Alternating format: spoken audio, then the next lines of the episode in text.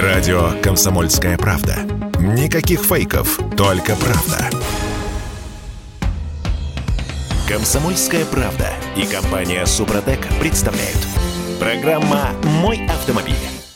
Цены на машины, на новые машины снизятся в России. Это Минпромторг обещает верить главе министерства Денису Мантурову или нет, это личное дело каждого. Есть еще третий вариант, э, кроме верить, не верить, это э, послать Минпромторг с его прогнозами э, лесом э, на три буквы, а можно букв побольше подобрать, и э, продолжать жить своей собственной жизнью. Но э, мы здесь про автомобили говорим, и в том числе мы не можем пройти мимо прогноза господина Мантурова. Э, машины в России подешевеют. Всем доброе утро, я Дмитрий Делинский, Олег Осипов у нас на связи. Олег, доброе утро.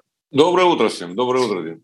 967 200 ровно 9702, номер, по которому мы принимаем сообщения в WhatsApp, Viber и Telegram. Что вы думаете, подешевеет, не подешевеет?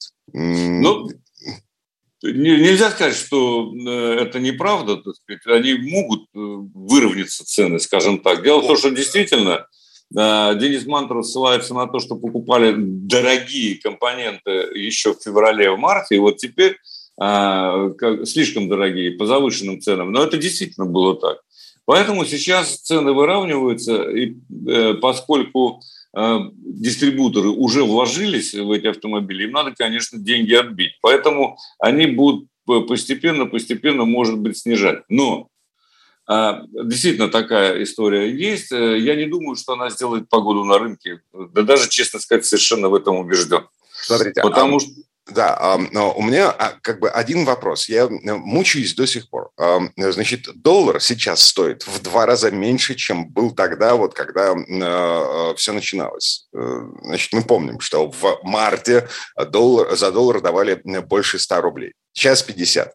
Окей, не вопрос. Машины, которые, ну, как говорит Денис Мантров, как говорят, э, собственно, дилеры, машины, которые покупались и собирались на те запчасти, которые были при 100 дол- э, рублях за доллар, ну вот, они сейчас гниют на, э, господи, подмосковных логистических площадках.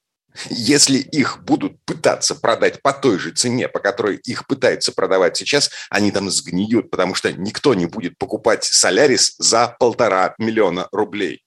Там, понимаешь, э, ну, на самом деле это, конечно, важное замечание, но не до конца справедливое, скажем так. Дело в том, что э, было расследование, что же там стоит на самом деле. Стоят машины недокомплектованные. Mm. Стоят машины, которым не хватает там чипа, чего-то еще, кнопки пресловутые эра, ГЛОНАСС там и так далее, да? Так э, сейчас, есть... же, сейчас же можно выгонять машины российской сборки на дороге общего пользования без кнопки эра, ГЛОНАСС. Ну, Но ты, ты назвал просто там всякие, так сказать, иномарки, которые не бюджетные mm. и так далее. В общем, я просто хочу сказать, что все это особого значения не имеет. Вот когда меня спрашивают, когда покупать машину, ждать ли лучших времен, нет, не ждать. Есть деньги, покупайте сейчас. Вот сейчас самое время. Почему? Во-первых, спад на рынке, да, э, летний, традиционный. А, во-вторых, э, есть еще автомобили тех компаний, которые с российского рынка ушли. Да, то есть, пожалуйста, вы можете их спокойно совершенно, ну, не все, но многие приобрести еще до сих пор. И в-третьих, вот что касается курса доллара, это он для нас такой, да, все зависит от того, э, за какую валюту вы покупаете компоненты. Понимаете? Внутри России это одна цена, так сказать. Если вы ввозите э, посредством так называемого параллельного импорта, цена будет совершенно другая. И цена будет расти. Потому что если э, какой-то узел автомобильный, допустим, наладить импорт, то появится посредник неизбежно, да, по крайней мере один, а вообще-то 2-3. Поэтому цена будет расти, разумеется. И к осени будут машины дорожать насколько я себе это могу представить. То есть Возможно, я ошибаюсь. Денис Мантуров, э, ну, как бы, э, это мантра такая. Он заговаривает автомобильный рынок для того, чтобы, ну, все успокоилось, все утихомирилось. Э, нашим властям нужна пауза для того, чтобы найти уже, наконец, инвесторов, которые придут на автофрамос, ну, в смысле, на московский завод Рено, а придут на конвейер Volkswagen. А что у нас еще закрылось? А, у нас еще... Ну, в Калининград могут прийти. Да, да, ну, да, да, куда? Да. У нас есть много мест, где мы ждем инвесторов. Но, кстати говоря, Денис Матров, вероятно, рассчитывает еще и на то, что АвтоВАЗ увеличит производство и не только будет гранты собирать, но и тоже Ниву Легенд и так далее. Ну, в общем, все вот это, то, что там собиралось э, раньше. Это возможно. Весь вопрос в том, из каких компонентов. Да, еще раз повторю. Кроме того, если наладить, я просто хочу договорить эту мысль, э, простую, в общем, если наладить э, выпуск каких-то узлов и агрегатов, которые мы раньше не делали в России, то они будут еще дороже, чем если использовать э, параллельный импорт. Просто потому, что деталь, выпущенная в одном экземпляре, стоит миллион. А в миллионе экземпляров уже там, допустим, четверть миллиона, ну и так далее. Да, мы с вами знаем что чем больше тираж, тем дешевле э, стоимость mm того, той или иной детальки. А мы, э, нам не нужно миллионные тиражи, там, я не знаю, АБС, да?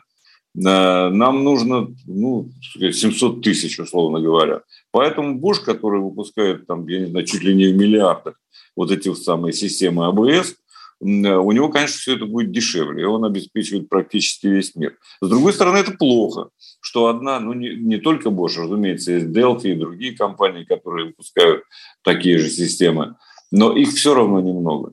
И, э, к сожалению, эм, э, вот это вот разделение международного труда, а, оно несет не только плюсы, связанные со себестоимостью, со стоимостью конечного автомобиля, но и минусы. Когда выходит что-то из строя, например, те самые чипы, все, или их, допустим, не достает. Привет, мы ждем, э, мощности простаивают. Это касается не только России, разумеется. Это касается всех без исключения производителей.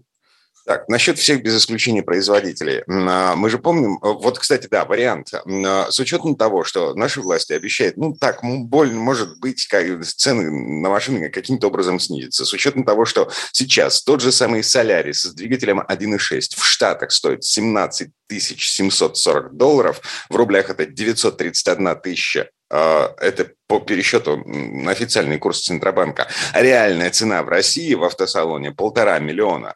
Так может, да, э, да э, может нам покупать машины за границей и ввозить их э, ну, в личном порядке. Даже с учетом 50% пошлины это будет стоить дешевле. Нет, ну дешевле я сомневаюсь. У нас пошлины будь здоров, понимаешь, поэтому они, конечно, убьют любой э, автомобиль, который оттуда приедет. И логистика плюс. А, нет, дешевле собирать здесь. И, кроме того, э, при сборке Hyundai э, пользуются преференциями, которые дает российское правительство. То есть там э, не полновесные налоги они платят, как заплатили бы те, кто возит. Другое дело, что курс – это внутреннее дело России, да? За рубежом АБС по этому курсу вряд ли в рублях купишь. Угу. Понимаешь, да? Э, ну, это простая же история на самом деле. Ну, в общем, да, мы помним э, времена, когда, а, ну, я, по крайней мере, Олег тоже должен помнить. Когда, я помню очень Когда хорошо, рубль, э, доллар стоил 60 копеек. Угу. Но это все это рано или поздно устаканится, разумеется. Это не, не может быть бесконечно. Во всяком случае, я, что-то как-то мне видится, что не будет двух вот этих пресловутых курсов, которые были в худшие времена.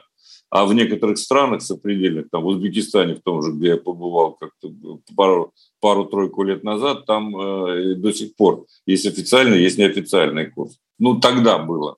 Сейчас, может быть, дело обстоит иначе. Да, я не но, отслеживал. Кстати, узбеки, э, они же тут налаживают производство какой-то новой машины, какой-то кроссовер новый от э, General Motors, э, который возможно, появится на российском рынке, но, опять же, неофициально. Вот, потому что GM отказывается от любых официальных контактов с нашей страной. И, кстати, а, смотрите, а, а, помните, в мае в Госдуме было предложение снизить импортные пошлины на машины для физических лиц. Мол, если у нас такой... Дудки! Дефицит, Если, если ты раз в пять лет возишь машину для себя из-за границы, государство будет брать не 5%, в смысле 5%, а не 50%, как сейчас. Так вот, тот же самый Денис Мантуров, который пообещал нам снижение цен на автомобили на внутреннем российском рынке. Вот вчера буквально Мантуров заявил, что Снижение пошлин, импортных пошлин не отвечает интересам развития российской экономики и отраслей в условиях санкций. Короче, фигушки мы плотоядные. Угу. Вот-вот, я говорю, Дудки, не получится, нечего на это надеяться. Э, кстати сказать, с моей точки зрения, предложение депутатов было здравое весьма. Но действительно, э, машин своих не хватает, мы их не можем выпускать в достаточном количестве. Ну, был вот такой период, когда, кстати говоря, я не думаю, что это все кончилось. Дефицит еще будет. Э, потом есть много умных людей, которые стараются не покупать китайские автомобили да, по разным причинам. Не буду в очередной раз говорить, по каким.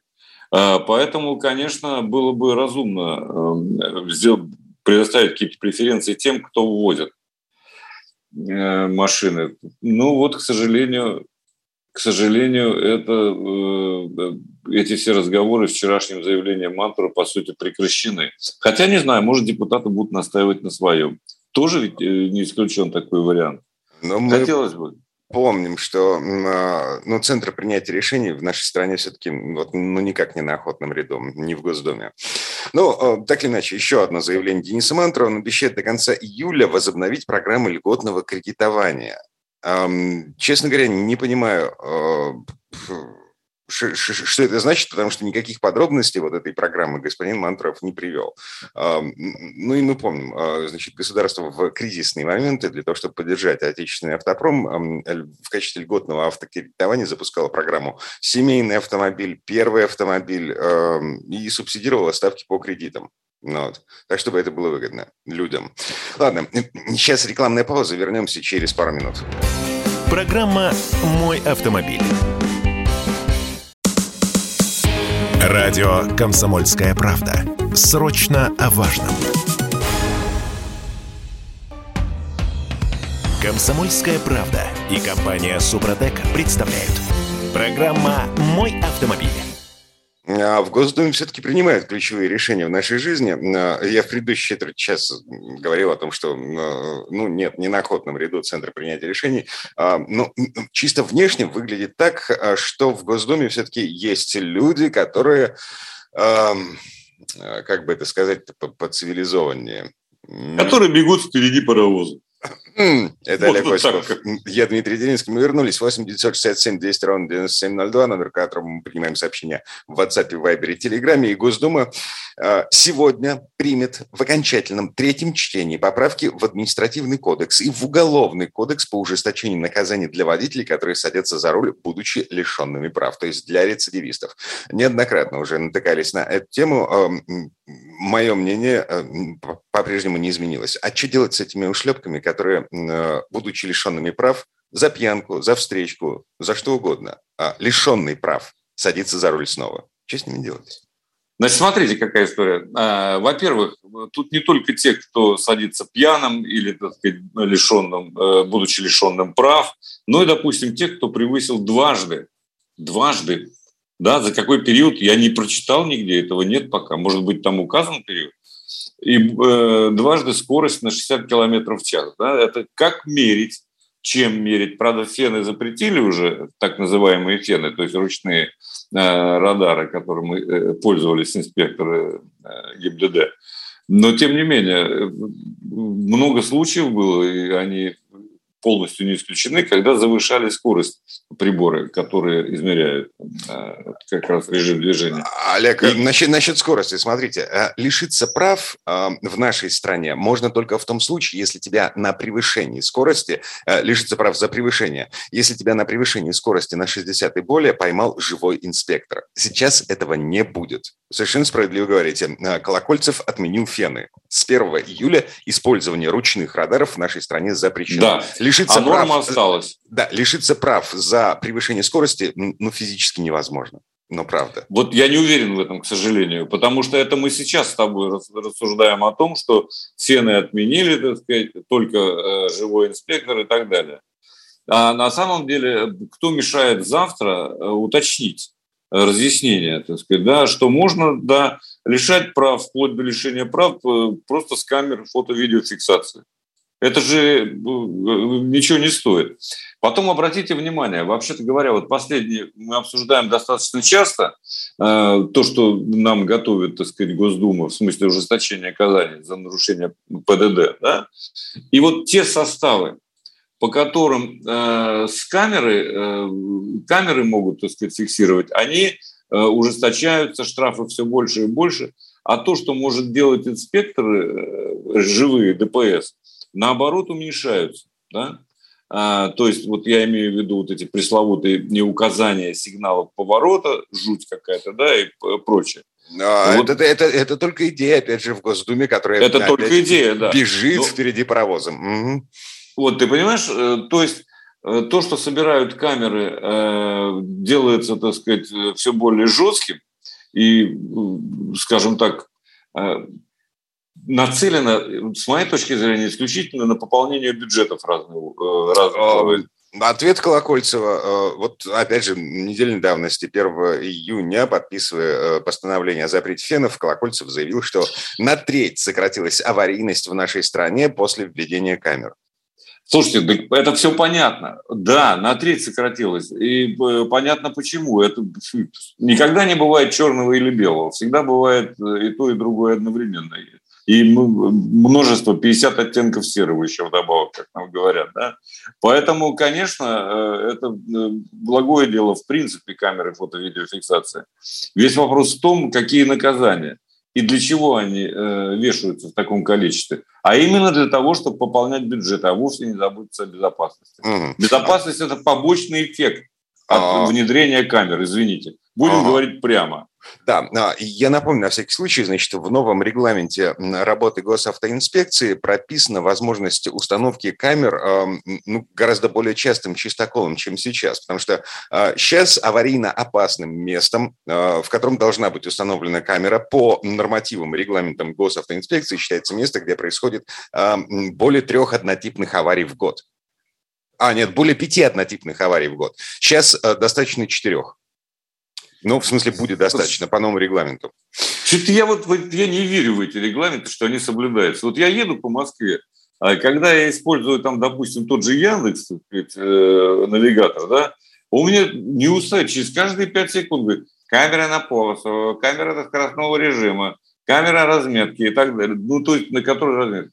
Это как какой-то кошмар. Они э, утыкана вся Москва, во всяком случае, это точно камера. Ну, конечно, не только Москва. Я думаю, в Питере не лучше, на самом деле. Э, в Питере лучше.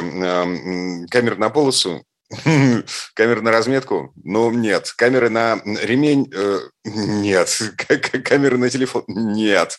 Ладно, нам тут сороковой пишет из Москвы. Э, как вы хорошо живете в Питере, а? Да, мы отлично вообще живем. Где 97,3? Я, честно говоря, не понимаю, что имеет в виду сороковой.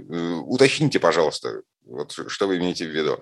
Так, и, эм, собственно, вернемся к этому ужесточению, к пакету Яровой, к автомобильному пакету Яровой про ужесточение наказаний для рецидивистов.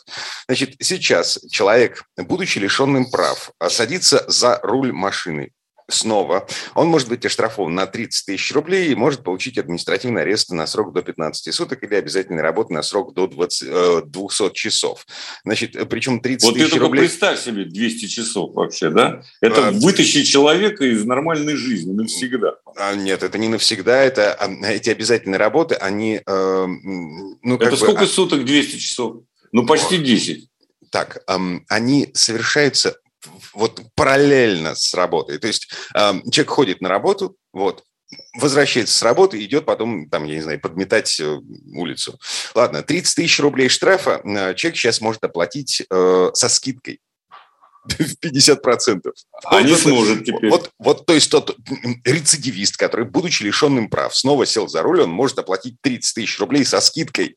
Нормально? Вот. Убирает эту возможность и ужесточает наказание за э, то же самое нарушение по новому закону до 100 тысяч рублей, обязательной работы минимум на 150 часов. Если лишенец садится за руль в третий раз в течение года, предлагается заводить на него уголовное дело э, со штрафом в 200 тысяч рублей, 360 часов обязательных работ, а самое радикальное наказание эм, – год лишения свободы и конфискация автомобиля. Причем в законе четко прописано, что это может быть только автомобиль, принадлежащий самому лишенцу. То есть, если лишень садится за руль чужой машины, там ну, не идет речь о конфискации. По-моему, адекватно. С учетом того, что э, число э, вот таких лишенцев неуклонно растет в нашей стране. В 2021 году, по данным э, Верховного суда, 94,5 тысячи граждан России были наказаны вот по этой самой статье. Это на 9% больше, чем годом ранее. При этом э, штрафы, наложенные на них, вот эти самые 30 тысяч рублей, оплачивают лишь четверть четверть. Всем остальным просто с высокой колокольни на эти наказания. Вот это настолько отмороженные люди, э, и с ними нужно что-то делать. Нет? Не думаю. Э, на самом деле, надо в каждом случае, во-первых, разбираться. Во-вторых, 94 тысячи – это не так много. Для 140-миллионной страны это ерунда. Да? Э, то есть это не, не та статистика, которая... Это Кажется только на первый взгляд, что это много. А сколько у нас штрафов выписывается в год? 168 Кстати, миллионов, по-моему, если не ошибаюсь. В, этом, в этом году, с начала этого года, э, уже 60 миллионов штрафов. Штрафных ну, ну, ну, ты представляешь, что такое 94 тысячи? Это вообще ни о чем. Понимаешь, и кроме того, кто мешает их ловить, вообще-то говоря? Так ведь, ловить... лов... так ведь ловят 94 тысячи, это только пойманные, а сколько их на самом деле? Мы таким образом не, решим проблему. Э, как, как не решалась никогда в истории человечества ужесточением наказания любая проблема. Практически никогда.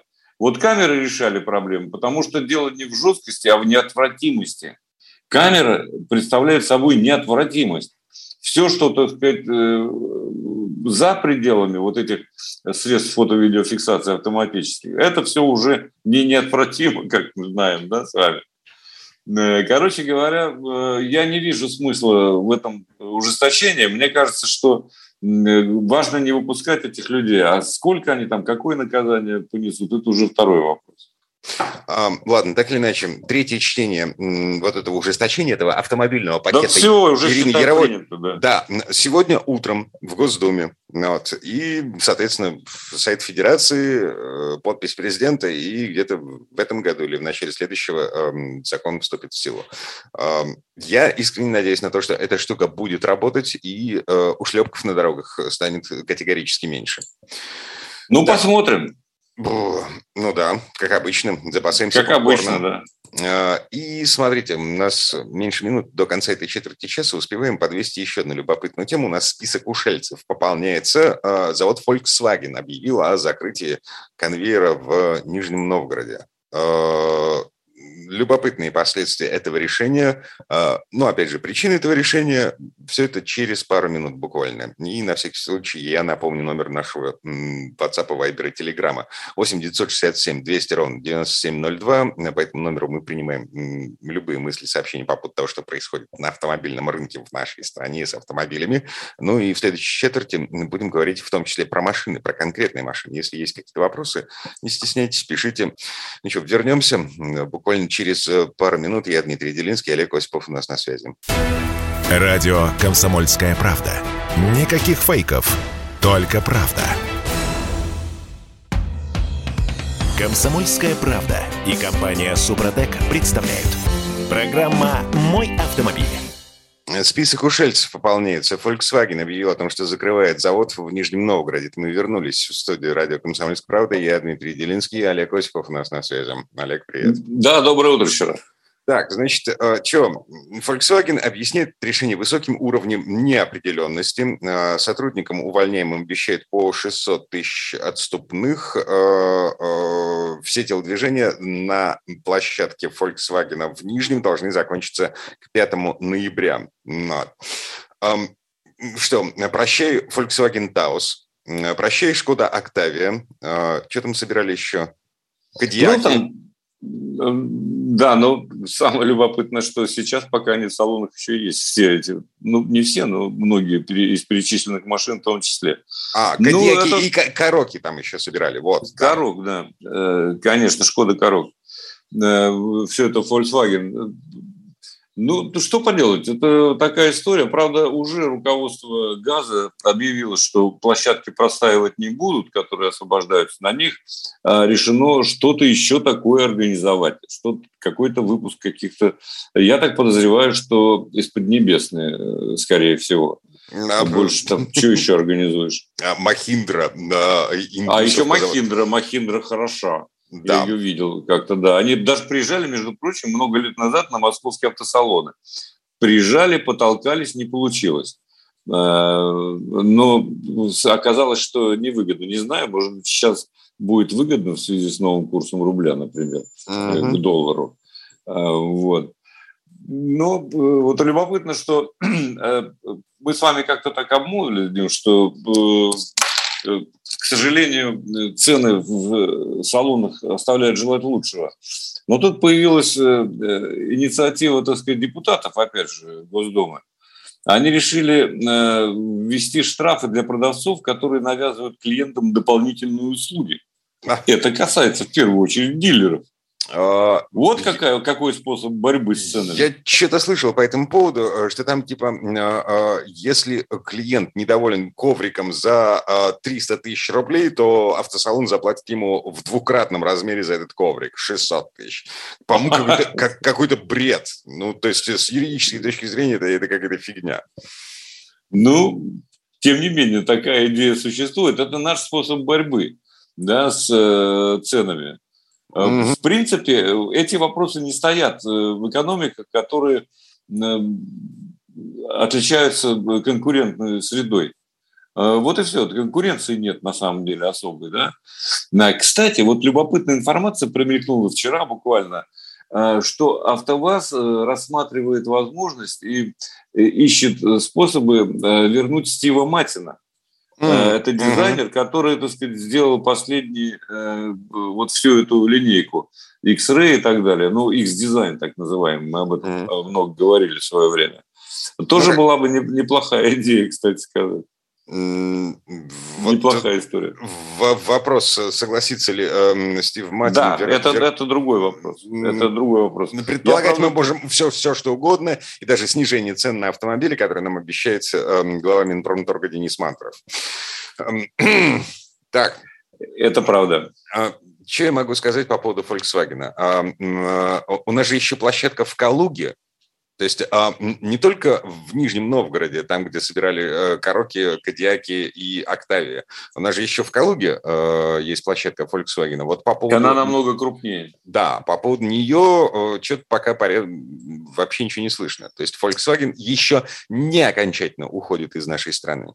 Она законсервирована. Там не только Volkswagen, там и Peugeot Citroën. Там, ну, там такой кластер достаточно серьезный.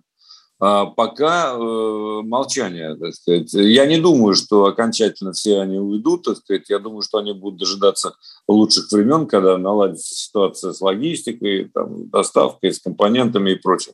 Но не знаю, впрочем. Во всяком случае, я тебе должен сказать, что я сейчас э, с удовольствием езжу на Volkswagen Tiguan ага. и восхищаюсь машиной. Да, вот слушай, это по, по поводу Тигуана, прежде чем мы начнем, я, у, меня, у меня соображение. Смотри, а, в площадку в Нижнем Volkswagen вложил э, что-то, ну, в общем, на уровне десятков миллионов долларов. Но в площадку в Калуге Volkswagen вложил полярда евро.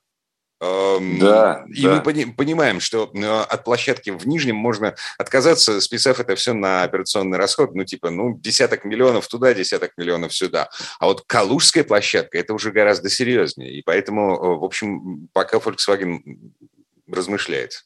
Не, по-хорошему там может там может идти речь о продаже, но я не думаю, что сейчас это будет выгодная сделка.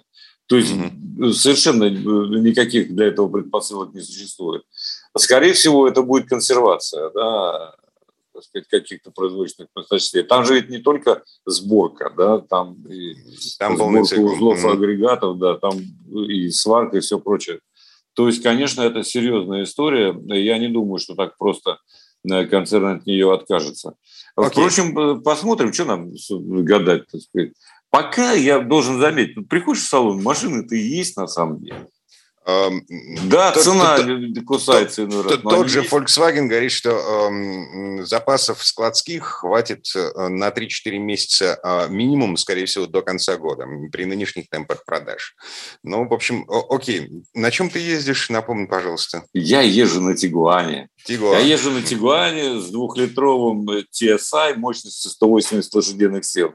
Классная машинка, должен сказать.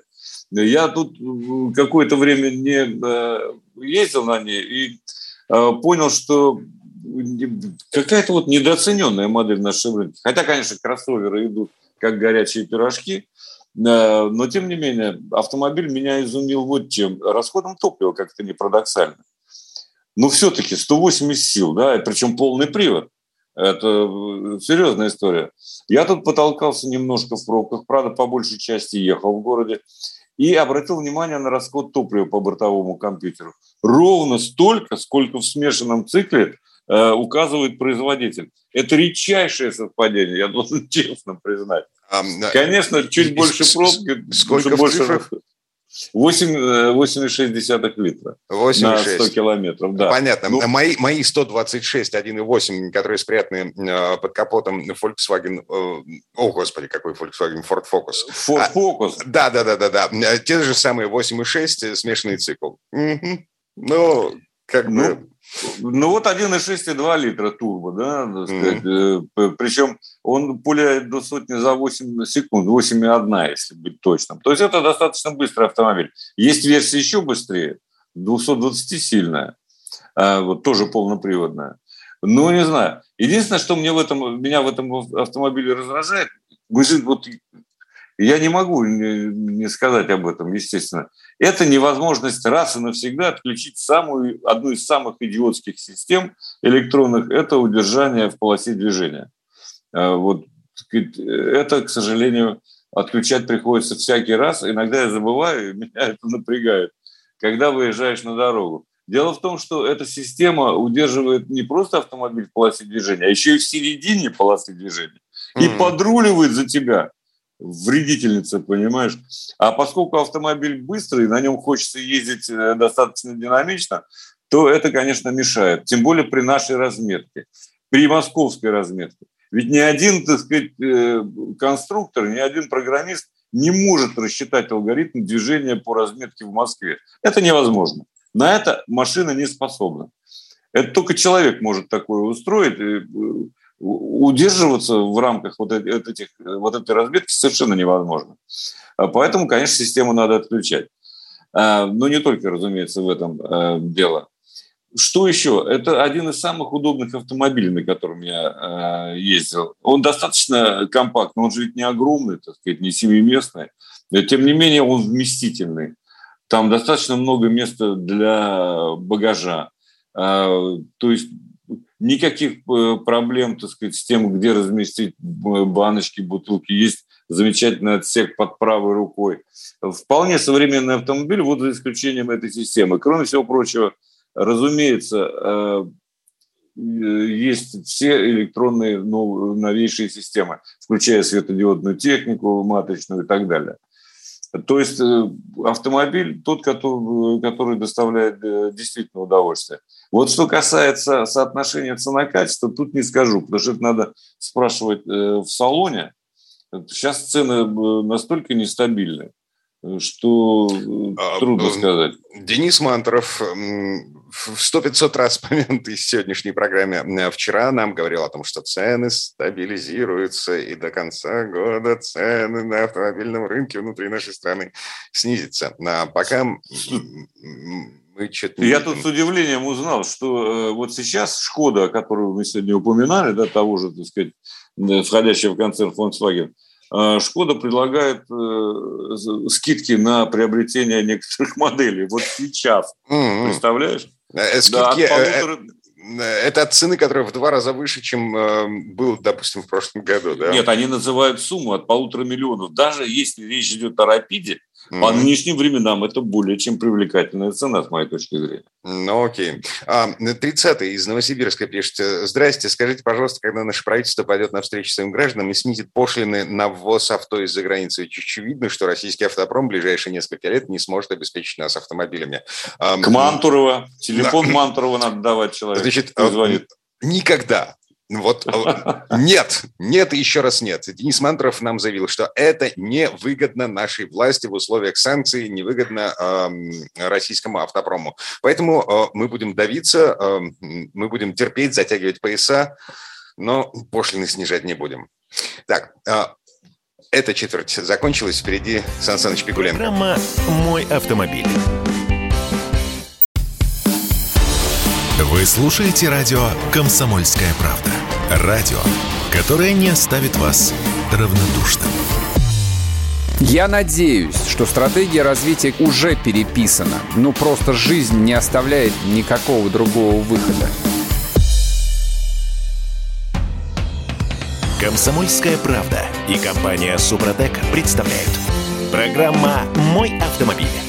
А это мы вернулись в студию радио «Комсомольская правда». Я Дмитрий Делинский. В этой четверти часа у нас традиционная история от Александра Пикуленко. На этот раз про минивены. Ну или, как это называется на другой версии русского языка, легковой автомобиль с однообъемным кузовом повышенной вместимости. Вообще, расцвет таких машин пришелся на начало 80-х годов прошлого века. Практически одновременно по обе стороны Атлантики появились две модели, ставшие родоначальниками современных минивенов. В 84 году на парижском автосалоне показали семиместный Renault Space, а годом ранее концерн Chrysler выкатил сразу три минивена с разными вариантами колесных баз. И, кстати, эти машины, ставшие альтернативой американским универсалам, внесли огромный вклад в спасение терпящего бедствия Крайслера от банкротства. Ну и вот тут слово Сан Санычу. Предыстория. Появившийся как компромисс между микроавтобусом и легковым универсалом, минивэн оказался всем настолько привлекательным, что быстро завоевал свое место под солнцем. Придуманный в Европе, рожденный в Японии и наиболее пришедшийся ко двору в Соединенных Штатах, минивэн, как оказалось на очень короткий отрезок времени, стал настолько популярным, что для его производства стали объединяться такие гиганты, как Ford, Volkswagen, Peugeot и Fiat. Почти у всех ведущих автопроизводителей производителей минивены появились в модельной гамме, а в период расцвета и по 3-4 модели. Ну а сегодня у большинства минивенов есть и полноприводные модификации.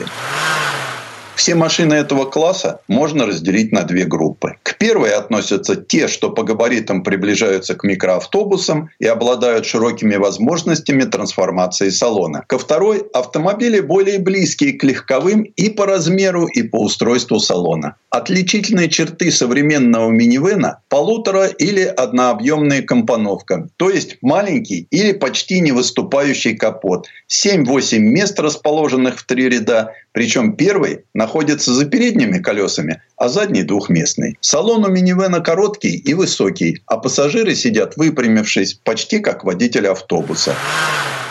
Еще в 1929 году фирма БАТ создала цельнометаллический сварной кузов. С тех пор в кузовостроении полвека обходились без революций. У легковых автомобилей менялись лишь внешние формы и отделка кузовов. А для того, чтобы рассадить в машине как можно больше людей, просто увеличивали размеры. Так появились лимузины и большие американские универсалы. Однако для большинства потребителей за пределами штатов такие были не по карману. Казалось бы, что наиболее простое решение решение использовать весь внутренний объем автомобиля для размещения людей, установить двигатель за задними колесами. В конце 50-х появился Fiat Multipla и Volkswagen Transporter. Немецкие конструкторы использовали платформу маленького четырехместного Volkswagen 1200. Мы его знаем как «Жук». Аналогично поступили итальянцы. Желая упростить себе жизнь, они взяли за основу агрегаты Fiat 600. Кресла водителя и переднего пассажира были передвинуты пространство над передними колесами, а их место занял дополнительный ряд сидений. Но Fiat Multipla оказался слишком маленьким. А вот Volkswagen Transporter получился настолько удачным, что его заднемоторная версия продержалась в производстве до 2013 года. Вот только уже в 60-х число потребителей, довольствующихся маленькими автомобильчиками, уменьшилось. Многие теперь могли купить и большую машину, и маленькую. Все бы хорошо, но уже к началу 70-х выяснилось, что ни места на улицах, ни бензина уже не хватает. Автомобиль просто необходимо было сделать более просторным и одновременно компактным. А машина с вагонной компоновкой наилучшим образом отвечала этому условию. Но микроавтобусы были великоваты, недостаточно комфортабельны и небезопасны для тех, кто сидел впереди. Их места располагались в зоне наибольших колебаний и не были защищены от лобовых ударов. Семейный автомобиль таким быть не должен. Революция произошла в 1979 году, когда студия Ital Design, которую возглавлял Джорджетто Джуджара, показала концепт-кар Мегагамма, созданный на базе седана Лянчать Гамма. Идея была простой до гениальности. Если человека в салоне посадить более вертикально, он займет меньше места в длину и больше в высоту. Следовательно, длину салона и автомобиля можно уменьшить, а высоту увеличить. Машина с той же базой и с тем же количеством мест станет заметно короче, хотя и выше. К тому же такое решение облегчало посадку и высадку, а кузов типа универсал позволял легко трансформировать салон из пассажирского в грузовой. Так что Лянча Мегагамма можно назвать первым минивеном, определившим типичные признаки этого класса автомобилей. Первыми, как водится, среагировали японцы. Уже в 1980 году был показан прототип, а спустя два года началось производство Nissan Prairie. Три высоких сиденья первого ряда были максимально сдвинуты к передним колесам. Так что для экономии места рычаг коробки передач пришлось перенести на рулевую колонку, как у машин 40-х 60-х. Три места второго ряда поставили недалеко от первого. За счет этого нашлось место еще для двух кресел между задними колесами. У прерии был передний привод с поперечным расположенным двигателем. Для облегчения доступа в салон средняя стойка была убрана, а боковые двери сделаны сдвижными. Через широкий проем легко можно было попасть на все сиденья и погрузить вещи. Годом позже появился Mitsubishi Space Wagon, в котором третий ряд сидения разместили практически в багажнике, по существу обычного пятиместного универсала. В Европе новую идею первой воспринял приняла французская Рено, которая выпустила в 1984 году свой Эспас. Если японцы просто изменили салон, то экстравагантные французы решили переделать все. Кузов сделали однообъемным. Три ряда сидений, которые могли сниматься и поворачиваться, роднили Эспас с микроавтобусом. Но водитель и его сосед сидели за передними колесами в зоне комфорта, защищенные достаточно длинной носовой частью. Кроме того, изготовленные из пластмассы наружные панели крепились к стальному каркасу болтами, что резко увеличивало долговечность и упрощало ремонт. Машина приглянулась европейцам и выпускалась очень долго, претерпевая лишь косметические изменения истинным раем для автомобилей нового типа оказалась Америка. Пришедший в умирающий Крайслер Лия Кокка решил, что именно такая машина может спасти корпорацию. И в 1983 году на рынке появились Plymouth Voyager и Dodge Caravan с кузовом, у которых левая задняя дверь отсутствовала, а правая задняя была сдвижной. Передний привод с поперечно расположенным двигателем позволил сделать ровный и низкий пол в салоне. Все сиденья легко снимались и поворачивались поворачивались, позволяя менять планировку салона. В машине можно было рассадить большую семью или разместить довольно объемный багаж. А небольшие внешние размеры упрощали жизнь водителю. Продажи нового автомобиля, а именно он и получил название минивэн, стали расти на 25% в год. И до наших дней это семейство осталось самым массовым в мире. Вслед за Крайслер в 1984 году на дороге выехал Chevrolet Astra, похожий скорее на маленький автобус, чем на легковой автомобиль с мощным мотором и классической компоновкой. Годом позже появился Ford Aerostar, Дизайнеры сделали его полутораобъемным, с коротким носом и обратным наклоном средней стойки. А для доступности пассажиров внутрь служила одна сдвижная дверь справа. Автомобиль получился слишком тесным и весил много, а классическая компоновка заставляла поднять уровень пола. Поэтому достигнуть уровня продаж Chrysler не удалось ни Форду, ни GM. Сегодня дизайнеры пытаются нащупать перспективу и предугадать будущее этого класса машин. Скорее всего, судя по прототипам, это будет полноприводный кросс-минивэн, выполненный в современном модном стиле. Предыстория. Сан Саныч, спасибо. Это был Александр Пикуленко, летописец мировой автомобильной индустрии. И у нас на этом все на сегодня. Дмитрий Делинский, радио «Комсомольская правда». Берегите себя. Программа «Мой автомобиль».